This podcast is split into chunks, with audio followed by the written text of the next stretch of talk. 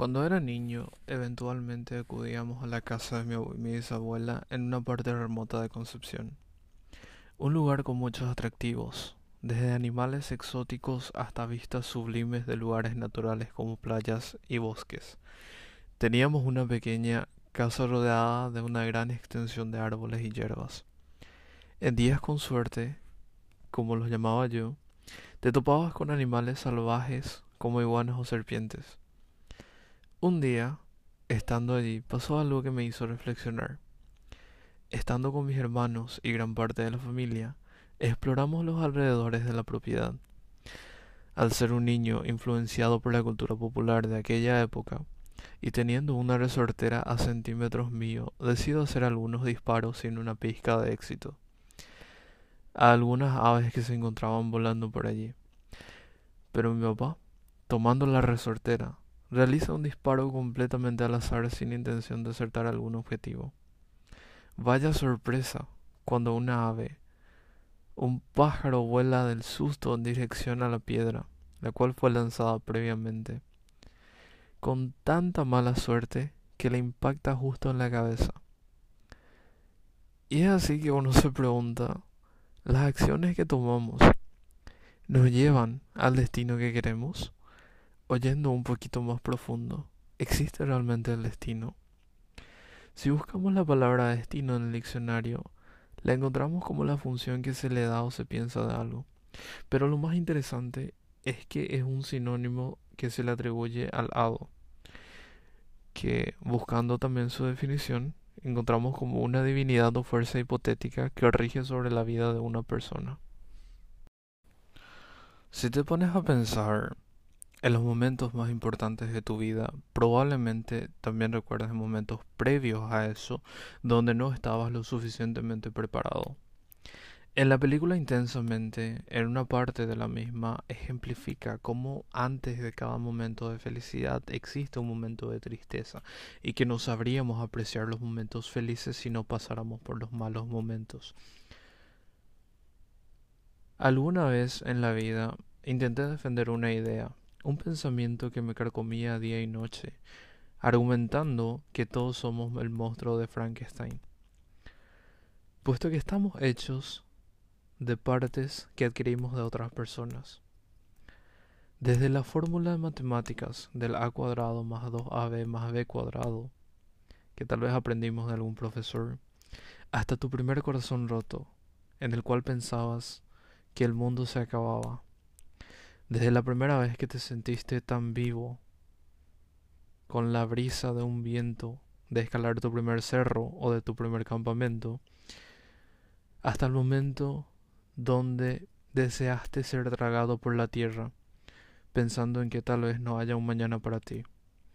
Todos estos momentos donde adquiriste algo de otra persona, construiste la persona que sos hoy en día, tal vez por el destino o por la suma de todas las decisiones, pero tuviste que pasar por eso para que hoy seas quien sos. En mi opinión, la vida es como una hoja en blanco.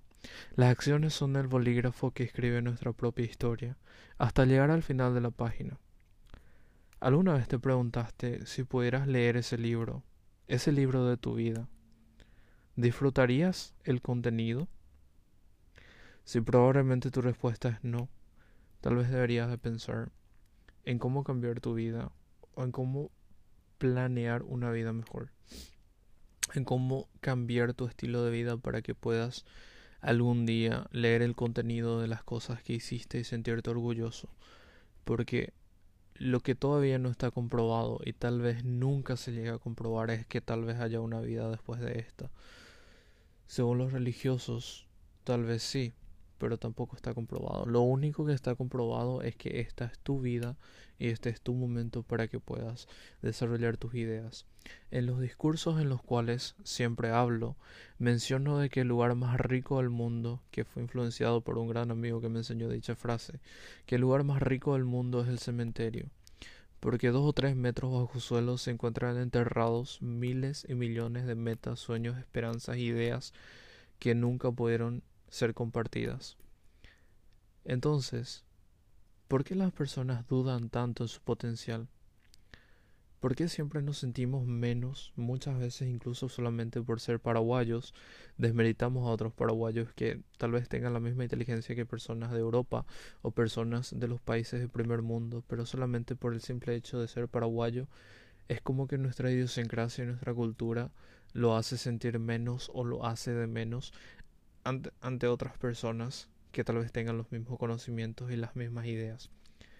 Paraguay es un país súper creativo, Creo que hay jóvenes tan destacados que podrían destacarse en países de primer mundo y podríamos llegar algún día a convertir a este país en un país mejor. Pero para que ese día llegue estamos lejos todavía. Podríamos llegar a empezar a pensar sobre cómo mejorarnos nosotros día a día para poder ser mejores personas. Una de las cosas de lo cual siempre voy a estar orgulloso es de la capacidad que tengo de poder aprender de todas las personas. La capacidad que tengo de que una persona que piensa diferente a mí haga callar mis argumentos y yo salga ganando porque he aprendido algo nuevo de esa persona. Porque el mundo es tan relativo que nadie tiene completamente la razón sobre ciertas cosas. Tal vez haya cosas que son comprobadas científicamente, pero cuando uno habla de cosas personales o incluso algunos pensamientos, algunas teorías que tiene, siempre son bienvenidas las nuevas cosas. Incluso hay nuevos descubrimientos cada día que no se hubieran logrado si no se hubiese cuestionado previamente. Esa es la esencia que tenemos como ser humano, el hecho de poder cuestionar todo, no en un sentido de playarnos, sino de decir esto no está bien, creo que esto podría mejorar. Y el día en que todos pensemos de esa manera, en vez de aceptar migajas de, de los poderosos o de grandes personas que se han destacado no precisamente por sus cualidades, sino por los hechos de corrupción, ahí es donde realmente vamos a empezar a crecer como sociedad. El día en que aprendamos de este, aprendemos la diferencia entre hablar sobre eh, nuestros pensamientos distintos y cómo usar esta distinción para poder hacer un mundo mejor en vez de aceptar simplemente los pensamientos que se nos imponen. Tal vez ese pájaro que del cual hablé al principio de, este pequeño podcast, de, esta pequeño, de este pequeño episodio, tomó una mala decisión, digamos guiado por el susto pero nosotros, como personas racionales que somos, habrá momentos en los cuales también tomemos malas decisiones, pero siempre vamos a tener opciones para tomar la decisión correcta. E incluso estando o incluso tocando fondo, siempre hay un momento para volver a levantarse. La vida está hecha de decisiones, pero la decisión más importante es nunca rendirse.